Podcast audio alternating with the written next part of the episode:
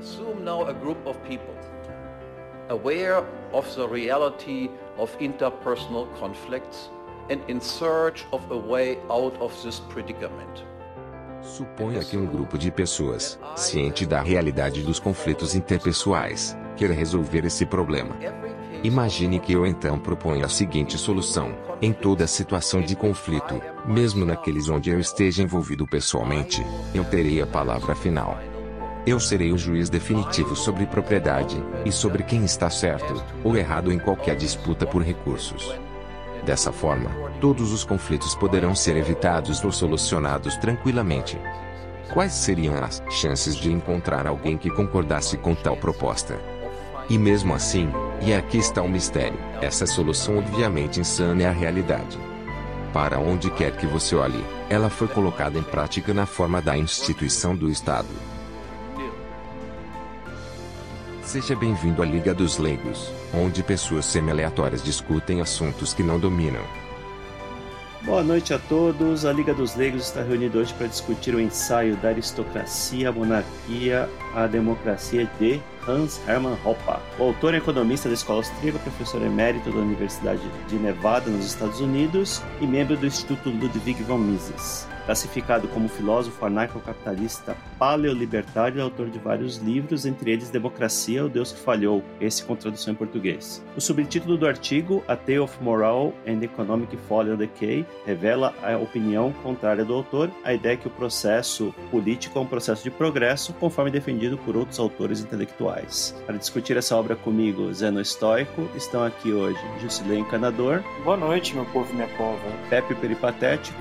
Boa noite. E Salazar Luso. Olá, tudo bem? Acho que podemos resumir então o artigo, ao contrário de outros historiadores, outros analistas políticos como Francis Fukuyama, que o processo político como nós o conhecemos, né, que chega até a, a democracia liberal, não é um processo de progresso e sim, no caso como o autor defende, um, um processo de decadência, né? Vocês concordam com isso? Sim, e concordo também. Então tá, obrigado a todos, boa noite, obrigado pela audiência. Vamos lá então, Pepe Peripatético. Não, não, o Salazar começou a falar. Ah, eu que tenho que falar porque eu recomendei o artigo, né? Tá É. É, eu acho que o, o ponto relevante, na verdade, é ele, ele se coloca contra, a gente já tinha discutido em outros episódios, acho que do momento do Moldbug, né? Aquela visão weak da história de contínuo progresso, não só tecnológico, mas social, moral e até espiritual. Ele se coloca contra isso e, e em grande medida, ele, a postura dele, apesar dele ser claramente um anarcocapitalista, quer dizer, ele, ele originalmente era liberal, liberal clássico, depois ele se tornou libertário e eu lembro do artigo dele, acho que de 2009, né? Ou não, 2003, quando ele fala basicamente que ele decidiu que ele seria anarcocapitalista. Ele fala o Estado, qualquer tamanho que você tem um Estado, o Estado vai crescer indefinidamente. Então eu, tô- eu sou contra o Estado. Apesar dele ser anarcocapitalista, o, o artigo tem um aspecto bem tradicionalista, né, na medida em que ele mostra que o progresso societal moderno do, do, do liberalismo social e político é um processo de decadência, né? Esse é o aspecto interessante do artigo. É, é assim, o artigo, é, na verdade, ele é publicado na forma de livro, né? Ele tem 70 páginas, certo? Zeno, o Zeno quando discutiu comigo, falou, ah, o artigo é meio superficial. Eu falei, sim, porque é um, é um, um livro muito curto. É bem curto, né? Mas texto eu achei curto. interessante precisamente por ser uma introdução ao pensamento do, do Hans Hermann Hoppe e especialmente a, da maneira como ele aborda a questão, né? Se você for pensar, pô, ele começa, quando ele começa o artigo, ele fala, eu vou começar com algumas observações teóricas gerais que particularmente ninguém vai discordar. Daí ele começa a falar a questão primordial da sociedade como resolver conflitos sociais, porque você tem menos recursos do que pessoas dispostas a consumir os recursos, e você resolve isso tipicamente pelo Estado. O Estado moderno é super poderoso, é o Estado que tem o monopólio da força, o monopólio da lei, o monopólio dos julgamentos, o monopólio da legislação. Em última instância, tem o monopólio de decidir, decidir sobre a sua posse privada da sua propriedade. É, esse, esse, monopólio, esse monopólio é compulsório e ele quer estudar é, rapidamente, é, de uma maneira meio é, proto-antropológica, é, ele quer chegar a uma conclusão de como é que, como é que esse estado de coisas aconteceu, né? bem simplesmente. Então essa é a ideia básica do, do, do, do livro. Tem um aspecto desse raciocínio dele que eu não gosto, que é essa ideia que todo conflito é oriundo da disputa por recursos. Hum. Eu particularmente não, não acho que seja verdade, mas vamos em frente. Depois a gente detalha esse Mas eu aspecto. acho que é uma visão bem austríaca, né? De, Uhum. de E que- materialista, né? Vamos dizer É. assim. É, que é tem a ver com a escassez de recursos, né? A economia Uhum. seria alocação de recursos, né? Da forma mais racional possível, se é que pode dizer isso. E ele parte do princípio, ele faz até uma, uma brincadeira, digamos, no começo do artigo, que ele fala assim, olha, então como a gente tem aí recursos limitados e tem que ter um árbitro, que tal se você deixasse para mim, né? Para ser o, o, o, árbitro. Aí é Uhum. claro, ele fala, claro que você não concordaria com isso. Aí ele fala, é assim que a sociedade funciona hoje, você árbitro é o Estado. E aí a partir daí ele começa a desenvolver as ideias dele. Então, Uhum. eu, eu, eu achei bastante interessante. Sim, eu acho que puxa para o lado austríaco, para mim ficou claro a influência, mas tem várias, várias defesas de uma ordem mais tradicional que eu fiquei espantado no, no austríaco, porque um aus- austríaco, a minha visão de, de austríaco sempre foi é, os defensores da mão invisível do mercado, o Uhum. mercado resolve tudo, e esse artigo Você é tá falando de, deixa bem claro quando você está falando de austríaco, você está falando de seguidores da escola de escola economia austríaca, não exatamente. do, do E- povo austríaco. Não, o povo austríaco... Ah, eu- Opa, é, o povo Eu posso falar horas sobre austríacos célebres, inclusive. Ok, segue. Volta pro, volta pro foco aqui. Mas é, é- é- só, só voltando nesse ponto, é- essa crítica do Zen, evidentemente, é, é muito boa, é, é um problema típico do, do que a gente chama de classical liberals, né, dos liberais clássicos, né, para lembrando que a, a palavra liberal agora como se aplica na ciência política clássica no, no âmbito europeu, né, são, na verdade, são direitistas, né, os liberalistas econômicos são realmente muito materialistas. É, é, Você está correto. Essa seria provavelmente a primeira crítica a ser feita à obra e à abordagem como um todo. Mais um ponto que o Salazar tocou que é interessante, no caso, pessoalmente do Hans Hermann Hoppe, ele já escreveu várias vezes sobre isso. Na verdade, no mesmo veio do, do Mises, né? Que uma- um aspecto primordial da manutenção dessa ordem da mão invisível do mercado, da propriedade privada e das trocas livres entre indivíduos é o estabelecimento de uma ordem moral relativamente rígida, né? O Hans Hermann Hoppe chegou a, a se pronunciar, inclusive, em favor de leis que criminalizam o homossexualismo, né? E por conta disso ele foi, foi muito criticado. Então é interessante que ele não tocou nesse ponto, mas outros, ele como outros membros da escola austríaca já abordaram a questão da necessidade de moral tradicional para a manutenção dessa estrutura,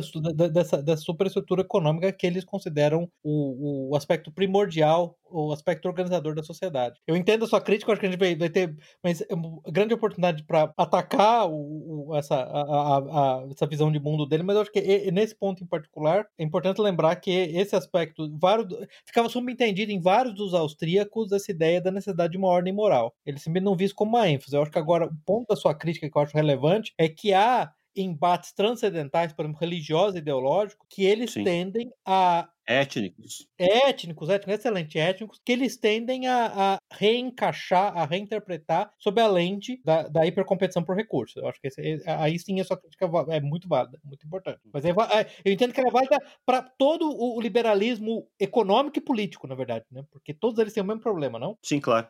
Ou, você interpreta que tudo é advindo de disputa de recursos materiais ou nada, né? Não- é, é- é muito complexo. Todas as guerras são, são travadas por algum tipo de recurso, né? Do Vietnã, ou Uhum. invasão do Iraque, tudo tem algum recurso, é, busca por algum recurso por trás, né? Que não, nem, sempre é verdade. O, o- acho que o ponto importante que você falou é exatamente esse. Se você for estudar a história, a motivação dos conflitos, você vai ver que simplesmente não é verdade. Você acha que é citado no episódio passado, retrasado? Ah, O episódio passado, aquele livro The Irrational Atheist, onde tem um dos capítulos, tem uma do, do Vox Day, né? Do, do Theodore Bill, e tem no final uma, uma lista de motivações para guerras, né? Porque na verdade ele quer, ele quer se contrapor ao argumento que a religião causa guerra. Você lembra que ele coloca entre os vários motivos, você tem ideologias e etnias, né? Como motivos, não Sim. simplesmente busca de recursos, né? Você tem é, Uhum. situações onde países têm eh, relativa abundância de recursos e ainda assim eles são premidos à guerra ao conflito. fazer um pequeno resumo aqui do que, que é a, a ideia que ele transmite aqui nas sociedades antigas, nas sociedades, eh, vamos chamar assim, de primitivas, é, um certo grupo de pessoas acaba ascendendo a- ao governo, né? E, e vão, vão criar a aristocracia. Com o tempo, essa aristocracia é usurpada desse direito que ele chama de ordem natural por reis, usando certos mecanismos aqui que a gente vai falar depois. E essa essa monarquia primeiro é absolutista, depois constitucionalista e depois a, a próprio rei é substituído pela democracia. Esse é um processo que a gente vê na maior parte dos países que hoje formam o Ocidente. E o que ele descreve é que esse é um processo de decadência, que na verdade a sociedade primitiva, as sociedades antigas, onde você tinha os aristocratas que eram membros respeitados do grupo, da, da, da sociedade, ele, essa, esse deveria ser o modelo a ser seguido, e não o modelo que a gente tem hoje de democracia representativa, onde você tem ser governado pessoas que você não, não sabe por que estão lá, nem, nem representam os seus interesses. Né? E essa aristocracia,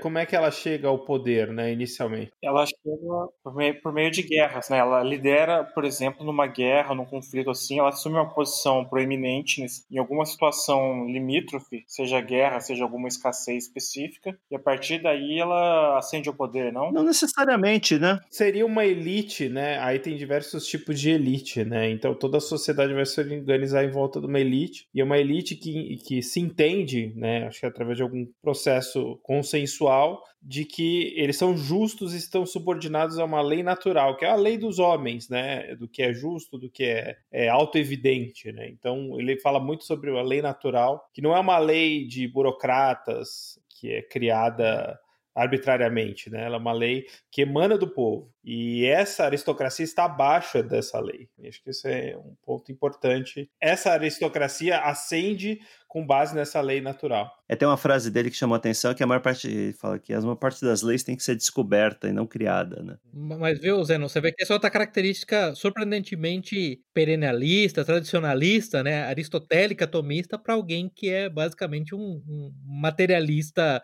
utilitarianista, né? Essa é outra coisa impressionante né, nele, né? Porque é exatamente isso. Ah, porque a ideia, a ideia de Aristóteles e São Tomás de Aquino da lei natural é exatamente essa, que ela não é formulada, ela é descoberta, né? Esses aristocratas, eles, me, eles, eles são os guardiões, digamos, dessa lei natural. Eles, eles uhum. é, sintetizam esse poder natural que, que vem do povo, né? Então é muito diferente de uma elite que está desconectada da população, que é algo que ele aborda mais à frente, né? Que são os burocratas, né? Quando a gente chega no último estágio, que seria essa degradação completa do sistema, você tem os juízes que têm o poder absoluto na hora de, de exercer o poder da lei e os legisladores que estão a serviço deles mesmos. Tá? É muito uhum. diferente dessa lei natural. Então ele contrasta isso bem. Acho que em nenhum lugar isso é tão claro quanto no Brasil, né? Você uhum. tem lá uma uhum, elite uhum encastelada em Brasília, lá iso literalmente isolada física, psicológica, culturalmente do resto do país, moralmente, sabe, deixando centenas de milhões de pessoas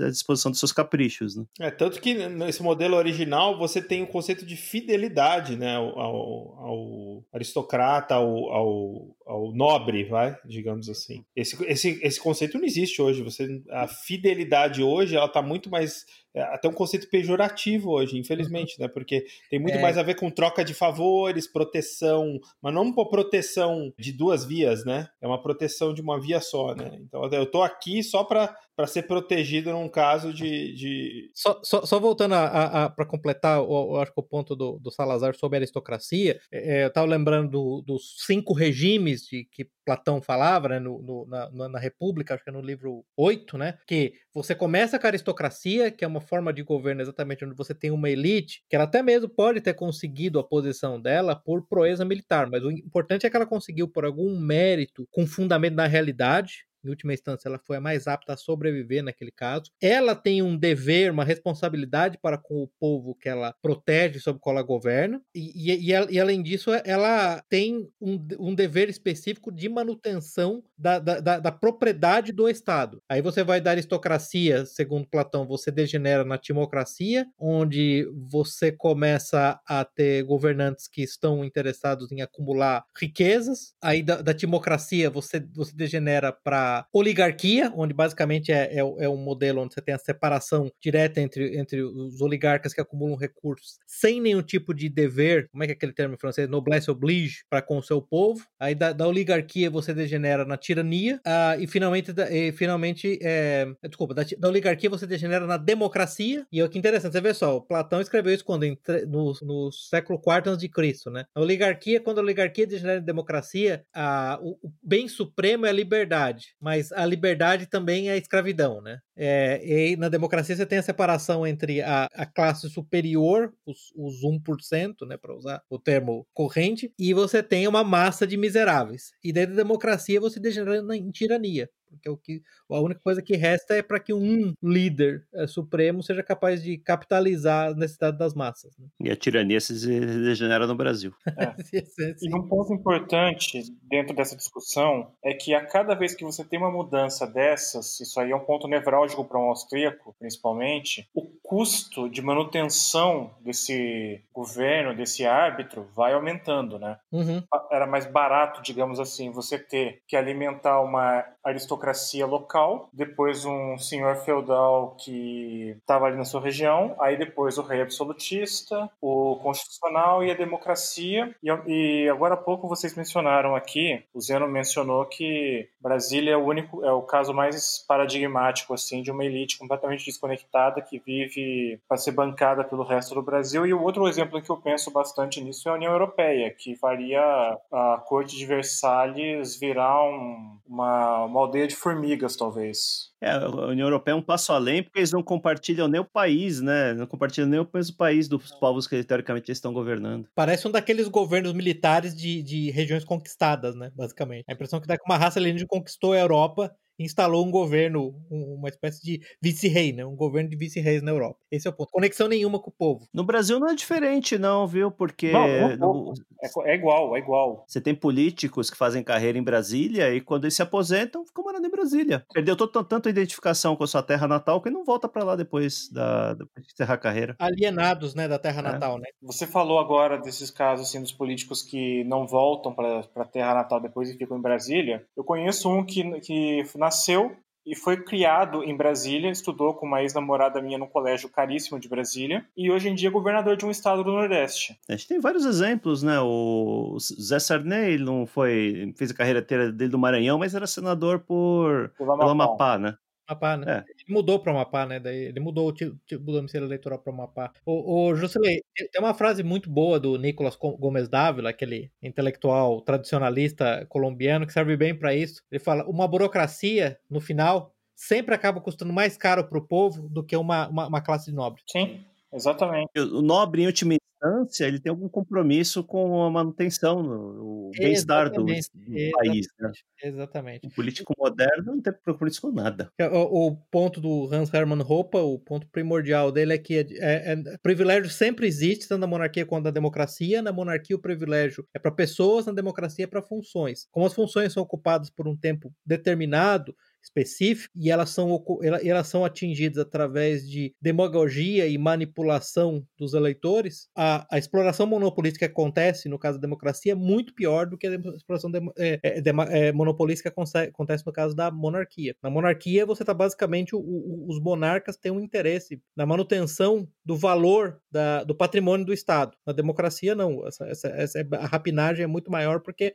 depois de um número pré-determinado de anos, você, tem que se retirar da é, tem um outro ponto que ele fala também que tem a ver com isso, que é que na democracia moderna acaba atraindo os piores tipos de pessoa possíveis. Ah, né? sim, sim, sim. Esse é outro Enquanto ponto. que na, na, numa monarquia, por exemplo, se você tiver um. Você pode ter rei é, maluco, ele, você pode se dispor dele aí usando os mecanismos mais diversos democracia você não tem essa opção, porque todo mundo que acaba entrando nesse meio são pessoas corruptas, né? São ególatras, são megalomaníacos, mentirosos compulsivos. Não tem pessoas boas envolvidas na política hoje em dia. Narcisistas, né? Tipicamente quem entra aí, é narcisista. E são políticos profissionais, pessoas improdutivas, pessoas sem. Eu não sei nem como é que a gente traduziria isso, mas você, você diria em inglês marketable skills. Elas não são capazes de fazer nenhum trabalho de verdade, né? Assim, elas não têm nada assim que elas podem contribuir com a sociedade. Elas simplesmente têm a, a, a, a oratória do, do, político profissional, né? Então realmente você acaba é, é, tendo um efeito digênico, né? Na, na, classe, na classe dominante, né, em última instância. Eu acho que todo mundo concorda com o que ele aponta, né? Assim, uhum. mas vamos,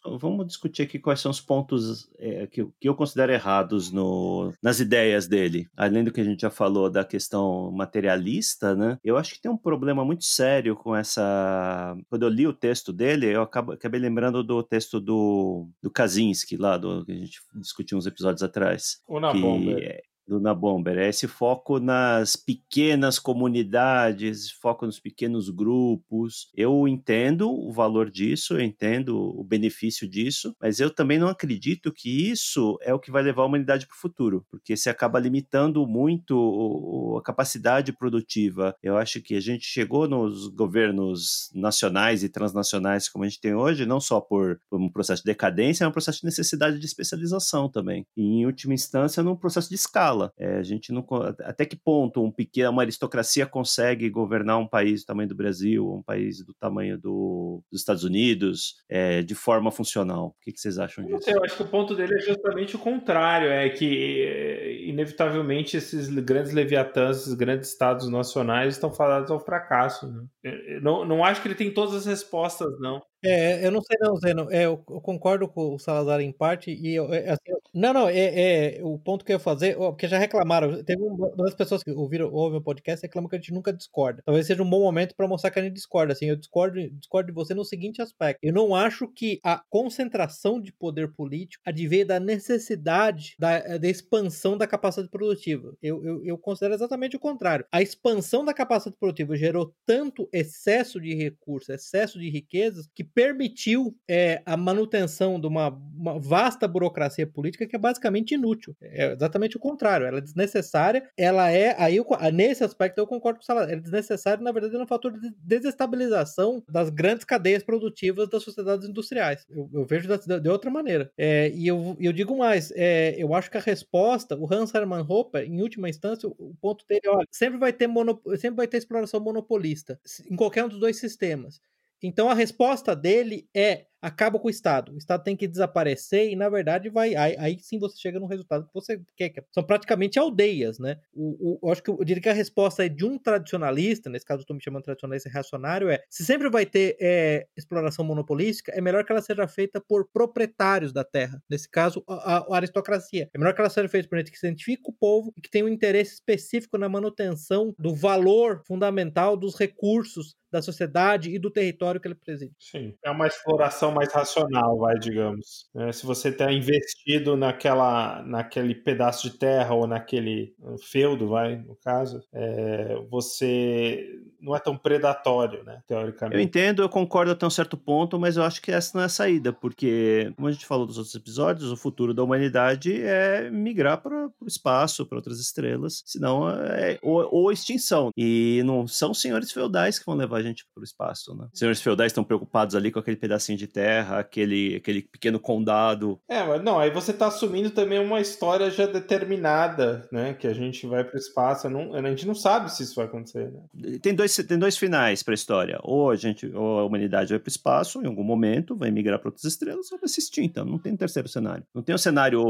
de que a gente vai ficar num, num ambiente estável, todo mundo vivendo na floresta, em pequenas vilas, pela eternidade. Isso, é, isso não acontece. Mas, ô, ô Zeno, ô Zeno, mas é, é, voltando para aquele. Eu, se eu não me engano, o, o, Taleb fala bastante disso no, no Antifrágil, né? Um dos pontos que ele faz lá é que o grande boom de desenvolvimento tecnológico do século XVIII e XIX, na verdade, ele não aconteceu por causa dos grandes estados, ele aconteceu apesar dos grandes estados, ele aconteceu, inclusive, ele vai mais além, ele diz isso aconteceu apesar das universidades, ele aconteceu no que ele chamou de é, é, é dos cavaleiros cientistas, pessoas é, é, tipicamente nobres, com excesso de recursos, excesso de tempo, desenvolvendo experimentos no seu, nos, nos seus ambientes privados. Se você quer é, fazer uma espécie de tecnopunk, né, uma, uma revisitação tecnopunk do futuro do feudalismo, imagino que o tecnofeudalismo, você poderia, por exemplo, ter processos produtivos compactos que permitissem você a exploração espacial, não? Por que, que essas duas coisas estão, elas têm que ser intrinsecamente é, é, incompatíveis? É, eu não sei porque, eu não sei se isso é possível, porque a tecnologia como a gente é, experimenta hoje, ela precisa de cadeias produtivas extremamente longas, né? Matérias, matérias-primas e produção de componentes e produção de componentes intermediários até chegar num produto final. Eu não sei se isso está no escopo de uma sociedade, entre aspas, feudal. Né? Não sei se isso é possível. A gente está falando de desenvolvimento tecnológico do século XVIII e XIX, mas isso tudo está muito longe, apesar da gente considerar que a gente está num período de estagnação tecnológica, está é, muito longe do que um, um, um computador, um smartphone está muito longe do que alguém poderia poder produzir em casa, né? Mas, mas você imagina que no modelo desse, é, é, é eu, eu, não, eu, não, eu não vejo nenhuma característica intrínseca desse modelo que não permita é, é, longas cadeias de comércio entre essas regiões autônomas, né? Eu fico pensando, por exemplo, na Liga Hanseática alemã, né? O comércio é tenso entre as cidades e uhum. estado, não? Você, você não necessariamente é, precisa de uma unidade autônoma com uma burocracia gerindo ela para que ela seja profundamente é, produtiva e, e, ativa no comércio, não? É, não sei. A quantidade de transformações envolvidas aí me parece ser muito pequena, né? Você compra especiaria de um lugar e vende no outro. A gente está falando de, de um, um, computador, um carro moderno. Hoje tem milhões de matéria de, de peças, de diferentes materiais que passam por N transformações, né? Esse que é, esse que é o meu problema com isso tudo. Mas, deixa, eu, deixa eu propor uma, uma, um, um, outro aspecto, então, para você. você. Você consegue antever, por exemplo, um senhor feudal, como, por exemplo, um governante de Singapura? Singapura, com o seu tamanho, é, é uma potência industrial, não? Então, algo desse tamanho é viável e ainda, é capaz, ainda assim é capaz de produção, produção industrial de alta qualidade. Então, não precisa ser necessariamente, quando você fala em senhor, senhores feudais, não, não é necessariamente é, é a restrição ao quê? A uma, não mais que um milhar de pessoas e no campo, né? Não necessariamente. Eu fico pensando em alguém como o Lee Kuan Yew, né? Entendeu? Porque eu acho que o ponto aqui, e para mim isso volta no ponto que o Salazar começou a tocar, que é fundamental, né? Que é o ponto da aristocracia. A aristocracia, ela representa o povo sob o qual ela governa, né? Eu me lembro que acho que uns dois, três anos atrás eu cheguei a... Não, é, foi naquele episódio sobre a traição das elites. A representação, o Eric Vogel é um dos caras que mais estudou a representação, né? A ideia de Ouçam, viu, pessoal? A traição das elites, episódio 2. Muito pouco download lá. É, ó, oh, isso aí. Escuta o episódio 2. Você, você ter um, um, um, parlamento eleito, entendeu? Pelo voto popular, o voto popular universal, ele é, como é que é o termo o, o Eric Vogel chamava isso de representação elemental, mas ele não tem representação existencial. Quer dizer, você hoje elege o parlamento brasileiro, qual é a preocupação, qual é a discussão primordial no parlamento brasileiro? É, é aumentar salário do deputado. É basicamente, é basicamente essa a grande discussão. Por outro lado, o, um camponês da, do Império Habsburgo, ele era muito mais representado pelo nobre dele, sabe por quê? Porque ele não queria casamento gay, ele não queria peladão do MASP, ele não queria putaria, ele não queria droga. Sabe o que não tinha no Império Habsburgo? Casamento gay, peladão do MASP, peladão do MASP, droga e putaria. Então ele era muito mais representado sem ter votado em ninguém do que o, o, o cidadão do Parlamento Brasileiro, que todos têm direito a voto e todos elegem deputados. Sem dúvida. O ponto primordial é representação, né? Porque é, eu me lembro dali de um artigo algum tempo atrás naquele, naquele excelente é, e-magazine do American Sun, né? É, o nome do artigo era, se não me engano, era Como Realmente Funciona o Governo. Né? Daí ele falou, é, você pensa que o governo é formado por legislativo, executivo e judiciário, né? Você é um, é um tonto que aprendeu isso na escola. Na verdade, o governo é formado por povo. Eu não sei nem como é que a gente traduz para o português. Vocês me ajudem. Como é que vocês traduzem constituencies para português? Eu não sei. É Eleitores. É. Não, é que é. constituências é, é, são grupos, né? O ponto é que são grupos de interesse, né? Com cidadão. É, eu não sei. Porque o ponto do constituency, né, é, é, um grupo de pessoas que têm um interesse comum, entendeu? Então, os empresários são uma constituency, os, os pobres miseráveis são uma constituency, os lavradores são uma constituency, é mais ou menos isso, né? Esse é o ponto.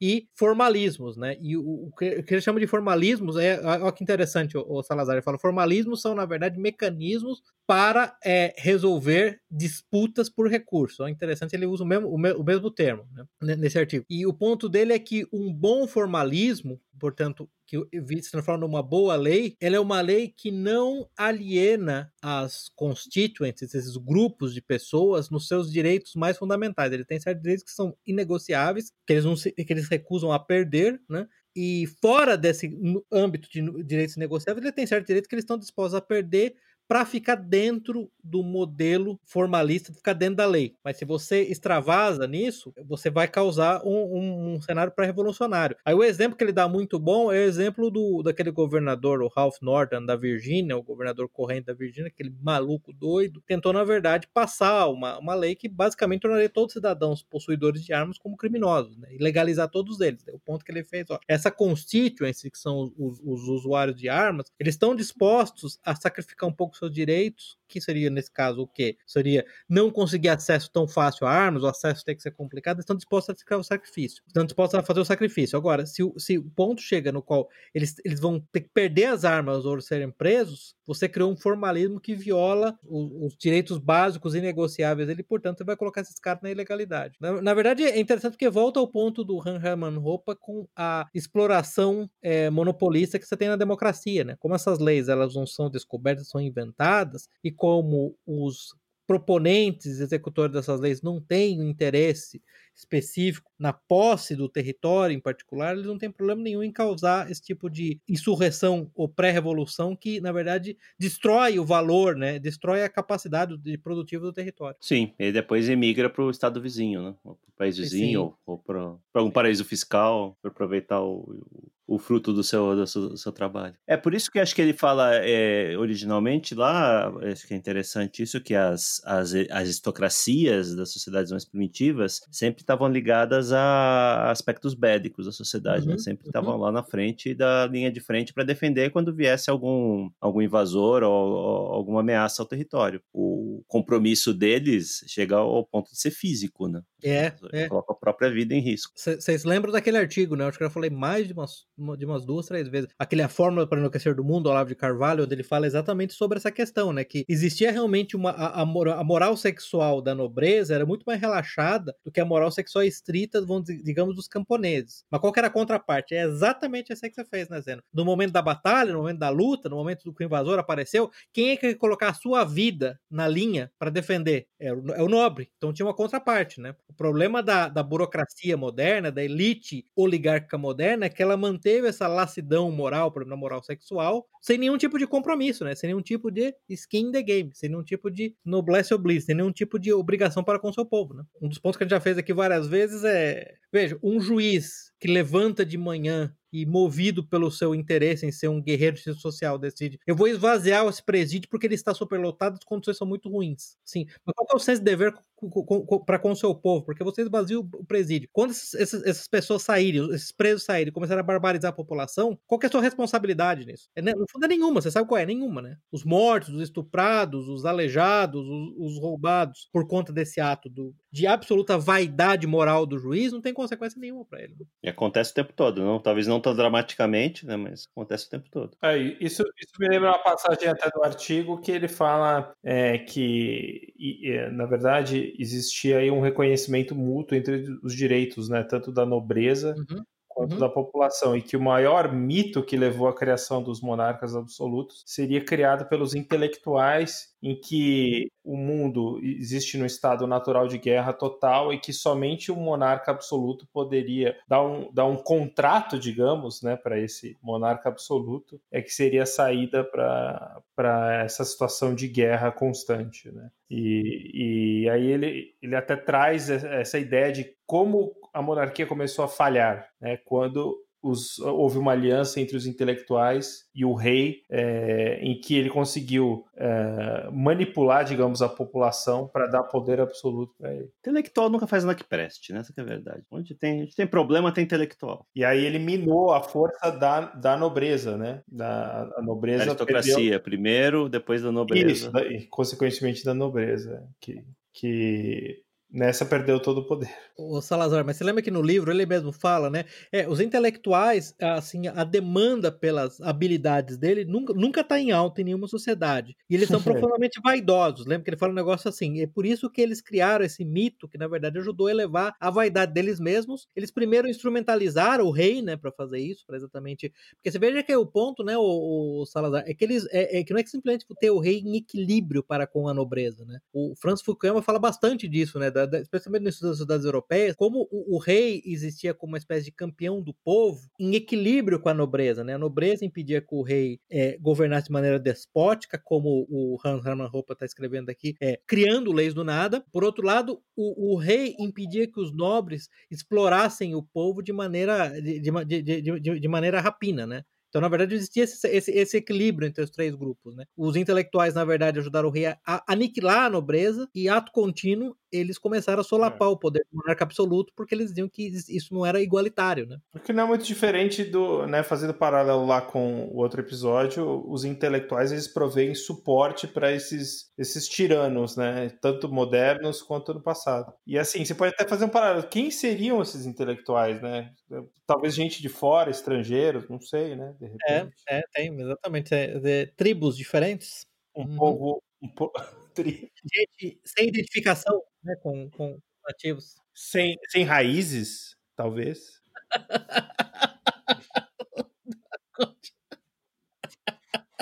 Sorry. Não consegui controlar. Sorry. Não deu. Essa foi demais, ok.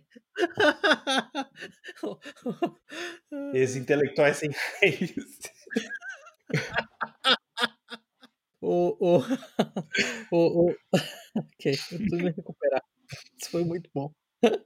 Thank you for that. É, um, outro, um outro assunto que eu acho que. É, é, eu não sei se você tem mais alguma coisa para falar dos intelectuais, porque você tem mais um assunto que eu queria falar, eu não queria esquecer antes de falar.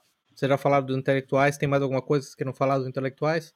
Não, é. Esses intelectuais, eles, eles infestavam a, a corte, né? Do, do- dos reis e, e.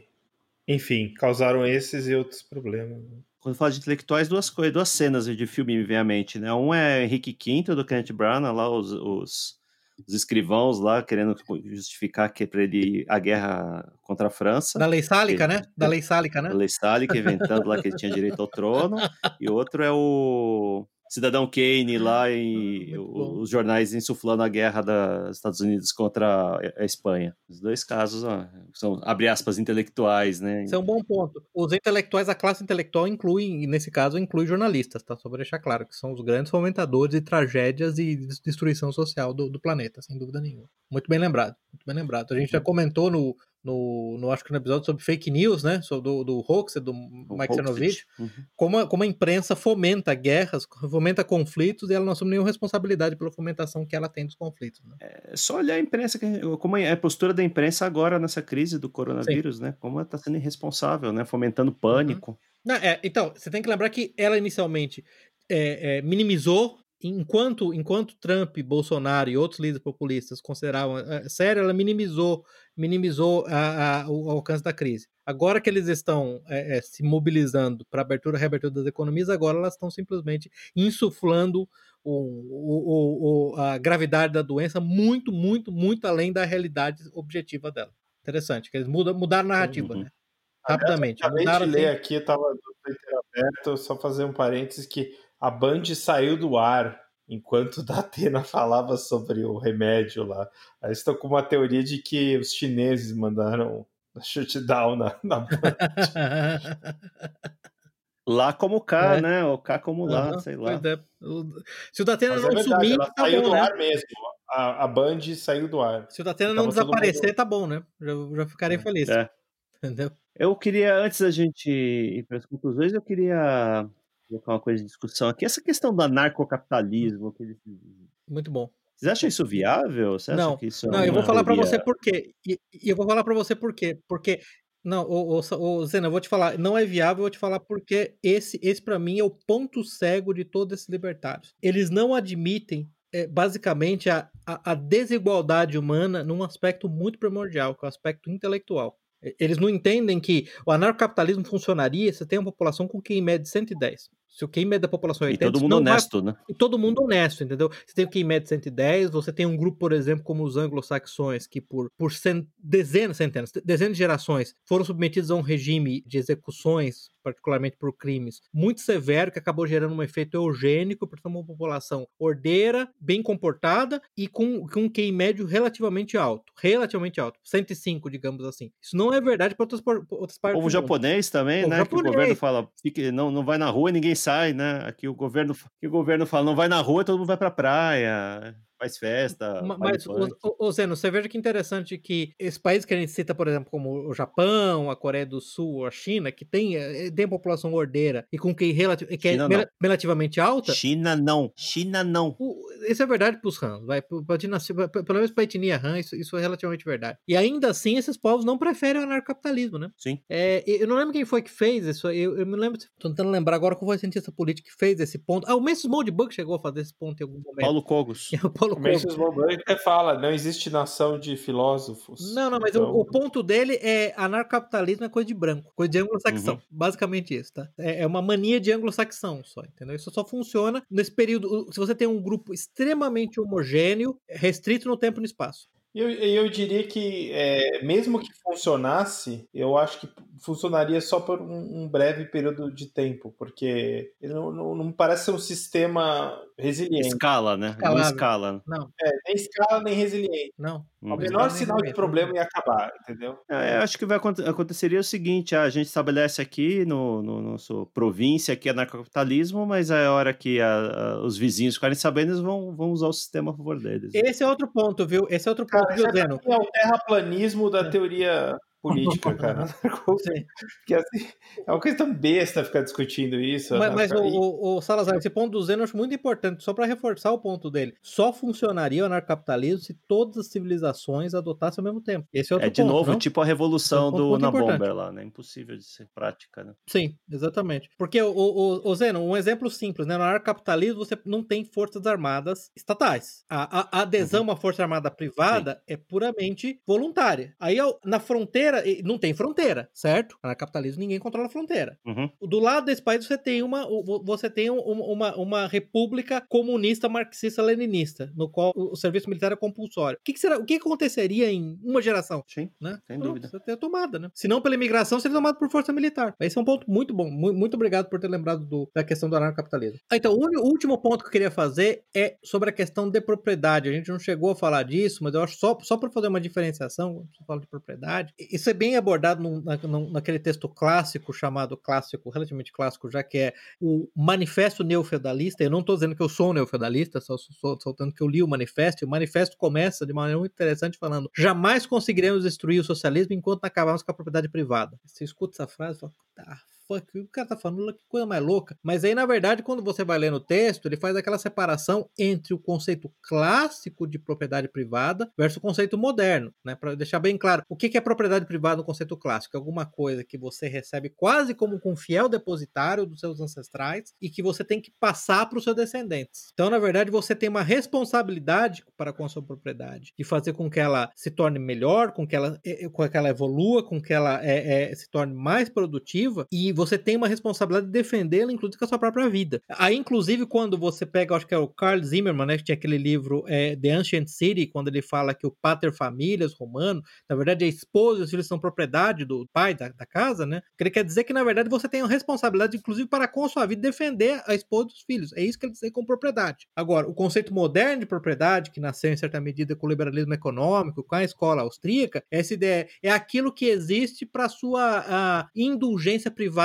e aquilo para o qual você pode fazer o que você quiser, o que der na sua telha. Então, se você for pensar em, sei lá, é, é, 50, 50 mil anos de história social, de humanidade se organizando em sociedade, só nos últimos 200 anos esse conceito de propriedade privada se tornou corrente, né? É, por que eu estou fazendo esse ponto? Estou fazendo esse ponto para dizer quando um nobre, né, quando um aristocrata tem a propriedade de uma terra, inclusive tem a propriedade dos servos de uma terra, entendeu? O entendimento clássico é que ele tem uma responsabilidade com todos eles, com cada um deles, né? Responsabilidade de defender, responsabilidade de alimentar, responsabilidade de garantir que todos eles atinjam o máximo do seu potencial. Não essa ideia que eu, se eu tenho a, a posse da terra, a posse dos animais, a posse até dos servos, eu posso sair por aí matando todo mundo. Não, não, essa é uma grave violação da lei natural, né, do seu, do seu, dos seus deveres como proprietário, né? Só é importante fazer esse ponto, porque quando você entende isso, fica claro por que a exploração monopolista na aristocracia, na nobreza, ela é muito menos destrutiva, ela é muito menos, é, ela é muito menos dada à rapinagem que a exploração no modelo ocidental moderno, no qual a burocracia, as funções burocráticas, pessoas ocupando funções burocráticas, exploram a propriedade. Não sei se deu para entender tudo que eu falei, sei lá se foi cortado, mas é isso. Eu só queria fazer esse ponto que eu acho muito importante. Eu acho que a gente devia falar mais, mais sobre esse assunto. Propriedade é um assunto muito importante, é um assunto muito interessante, né? Esse conceito da dicotomia moderna e antiga. É um conceito bem diferente do que se tem hoje, né? Sim. Bem, bem, bem diferente. E, e não e, e, assim todas as vezes que se ouve, né, agora falando sobre sobre é, a Idade Média novamente, né, toda vez que se fala da Idade Média tem um, é sempre de forma muito pejorativa, né? Sim. Muito pejorativa muito negativo. Acho que tem um problema com esse conceito, especialmente quando chega na, na, na, ideia de terra, né? Que a, a, terra é de quem chegou primeiro ali e passou para o seu descendente, vendeu e não sei o quê. Hoje, se a gente quisesse restabelecer esse tipo de conceito, ia ser muito complicado. Né? Em locais no mundo aí que estão ocupados há milhares de anos e você estabelecer quem realmente tem, abre aspas, direito sobre isso, é inferno na terra. Né? A gente vê esses debates lá no, no em certos países do Oriente Médio, Israel especificamente. né? Ah, quem tem direito à, à, Palestina, né? O povo de Israel, são os uhum. judeus, não é? São os uhum. árabes, não é? São os acadianos, são os assírios, são os cuxitas, sei lá. É muito complexo isso. Isso é uma coisa que ele aborda, né? Uhum. Que é a, a, propriedade lá de quem tem que ter uma, é, uma clara. O Hans Hermann Hoppe, né? Isso. Tem que ter uma clara ascendência sobre um determinado pedaço de terra, né? Uma determinada propriedade qualquer. Uma espécie de cadeia de custódia, ser... né? Da propriedade. Né? Sim, sim. Uhum. Desde quem chegou. É, em certos, certos locais, esse é mais fácil de ser. Sei lá, quem chegou primeiro na, na em Rondônia, locais são mais recentemente uh, ocupados, né? Mas em outras partes do mundo ia ser muito complexo. Né? É, mas de novo, isso não é algo que você vai aplicar simultaneamente ao mundo todo. É muito mais intra-país do que inter-país, de qualquer modo, né? Mas eu concordo com você que, em última instância, você vai ter que ter um, um meio um ponto de corte, né? Vai ter que falar, vamos voltar até X mil anos e a partir daqui assumir que quem, quem, quem conquistou aquela terra conquistou, tem a posse, né? Sem dúvida nenhuma, você vai ter que chegar nesse ponto, não tem jeito. Em última instância, a conquista aí volta ao ponto do Jusilei, né? Que ele fez quando, quando os, os aristocratas tornaram aristocratas por conquista. A conquista é parte natural do processo de, de estabelecimento de propriedade, não tem jeito. Né? Vamos, vamos admitir isso. O, que o meu ponto uhum. que eu estava tentando fazer é que pós-conquista, comportamento do conquistado para com a propriedade é muito diferente do conceito moderno de propriedade. É só isso. É só esse ponto que eu queria fazer. Muito bom. É isso aí. Mais algum ponto aí, alguém? Não, acho que não. O artigo é super curtinho, dá para ler rápido, é, é, gostoso de ler. Peguei o áudio dá uma hora, um pouco mais de uma hora de áudio. É, é isso mesmo, uma é. hora, é isso mesmo uma hora de áudio. Então... Ah, e, é, e ele tá. É, é gratuito no site da Mises.org, tá? Super, super fácil de ler. E ainda que você não concorde com ele, ele, ele, ele, ele aborda, ele aborda, ele levanta pontos interessantes. Pelo menos entenda, entenda pelos pontos dele. Exato. É, acho que nesse aspecto, acho que todos concordamos, né? Que ele tem alguns diagnósticos interessantes. Uhum. Essa ideia principal que a, a democracia não é o fim da história, né? Uhum. A democracia, na verdade, é um, é um problema uhum. que a gente está vivendo aqui uma, no, ao longo do processo processo, né, um, um, ponto de decadência ao longo do processo político. E não é o fim, né? A gente vai ter que, acho que, de novo, para a humanidade voltar a progredir, a gente vai ter que pensar num outro modelo, né? Tem que adotar um outro modelo que, onde os, os governantes governados compartilhem algo mais do que horário eleitoral gratuito, né? Não, acho que se a gente pode aprender com esse modelo né, é, do feudalismo, é que decisões descentralizadas tendem a favorecer mais a população é, do que decisões centralizadas. Isso acho que é fácil de provar, né? Sim. É um, o, a gente tem a União Europeia, tem a União Soviética, a, a China, né? Então, a gente já falou sobre descentralismo e localismo em outros episódios, né? Talvez não diretamente, mas... O, que vai que vai ao encontro da doutrina social clássica da Igreja Católica, que é o, que é o subsidiarianismo, né? Os problemas da população têm que ser endereçados pela autoridade mais, mais próxima da população, se a capacidade da autoridade permite isso, né? Sempre foi esse, esse ponto, né? Sim. Então, é, no fundo, é localismo. O localismo é mais robusto, né? Esse é o ponto, ele é muito mais robusto, em última instância. O, o Zeno, eu lembro de uma frase do Hans Hermann Hoppe, do, acho que é do Democracia, de, é, o Deus que falhou, né? Que ele falava, democracia não tem nada a ver com liberdade. lembre-se que para eles liberdade é muito importante, para a escola austríaca. Democracia é uma, é, uma, é, uma, é uma variante soft do comunismo. E raramente na história das ideias é, foi considerado qualquer coisa, qualquer coisa diferente disso. Esse, esse é o Hans Hermann Hoppe, a opinião dele sobre a democracia. É, lembrando de novo, né, que a gente falando no tempo, a democracia representativa, como a gente conhece a democracia de massa, né, é um experimento muito recente. Muito né? recente. Né? Tem nenhum país que tem mais, ou talvez o mais, é, o mais longevo seja os Estados Unidos, mas mesmo assim, você disser todo mundo tem direito ao voto, como a gente considera hoje que é um direito natural, menos de 100 anos. Né? Não, é, é, tá aí o resultado. Né? Década de 60, né, o, o, o Zeno? 60, 70, né? Democracia de massa, cinco, massa mesmo. 50 60, anos. É, 50 anos. E é, olha o estado. De, é o e, sufrágio, né? É o, uhum. o, grande. Porque você deu direito de sufrágio, a gente discutiu isso também de novo no episódio 1, né? Direito de sufrágio é quem não tinha uhum. skin in the game no país, né? É quem não contribuía com nada pro país e que não tem interesse de longo prazo nenhum no país, né? Esse é o ponto, né? E, e você vê só, 50 anos depois, os Estados Unidos é um país com 20, sei lá, 20 milhões de imigrantes legais tranquilamente, é, tensões étnicas tremendas. E quanto agora? 14 trilhões de déficit. 14 trilhões de dólares de déficit. E aumentando.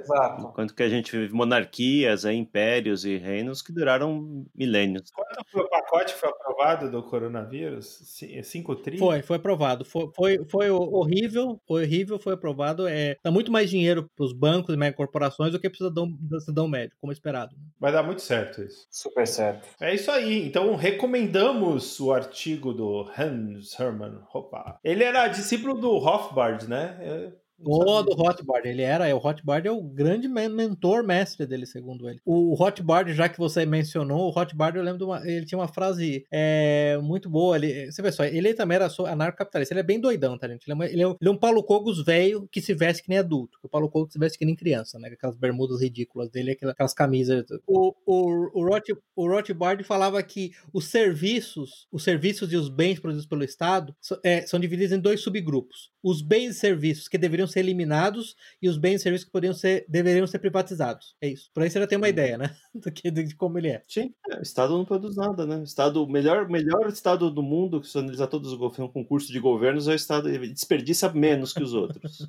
o Estado produz nada. Excelente. Muito bom, pessoal. Recomendamos a leitura do texto, facilmente encontrável aí no Instituto Ludwig Mises. Não é... tem em português, né? Gratuito, como o Salazar falou. Ah, eu li em inglês, eu não encontrei. Talvez. Será que no Mises Brasil tem traduzido? Não sei. Não achei. Não achei no não, não, não, tem tradução em português do texto, pelo menos. Em outros artigos do mesmo autor, mas esse permanece disponível apenas em inglês. Recomendamos a leitura de qualquer forma para quem se interessar pelo assunto. Me despedindo aqui, Zeno Estoico. Boa noite a todos. Salazar. É, boa noite. Jusilei. Boa noite, eu recomendo muito a leitura desse artigo. E Pepe. Boa noite. Boa noite a todos, até a próxima. Encerramos aqui o episódio de hoje. Links para os livros, filmes e artigos citados estão no site da Liga. Assine o feed para ser informado automaticamente quando novos episódios estiverem disponíveis. Agradecemos a audiência.